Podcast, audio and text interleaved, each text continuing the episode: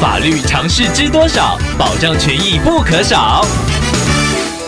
欢迎收听《法律知多少》时间，我们请到台湾瑞银法律事务所律师郑瑞伦来为您解答法律上的疑惑。各位听众朋友，大家好，我是郑瑞伦律师。郑律师您好，听众朋友阿飞透过官网留言板想要请问您，他之前买了一个机车安全座椅，但是机车太小了装不下，只好办理退货。听众透过了网购平台收到了退款，后来跟卖家私讯联络之后，对方说会来收货品，但是到目前一直都没有来，也没有明确告知收货时间。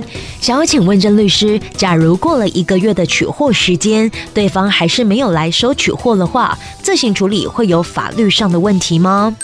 现在网购的交易模式相当发达，各种退货、退款的手续也不完全相同。听众朋友如果选择在网络购物，建议先了解该平台取消交易的规则还有流程，以免到时候花钱买到不喜欢的东西，却不知该如何退货。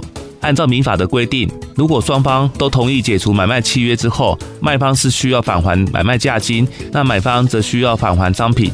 目前多数电商都有提供由网购平台回收货品的服务，详细内容可以参考网购的定型化契约。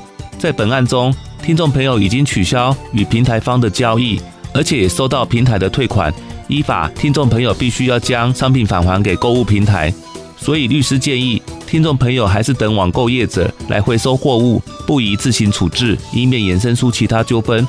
如果听众朋友不喜欢一直保管货物，而且也过了网购平台锁定的回收货物时间，那建议听众朋友可以直接打电话联系网购客服，不宜将货物视为废弃物任意丢弃。以上希望律师的回答可以帮助到听众朋友，谢谢。法律知多少？小小常识不可少，让您生活没烦恼。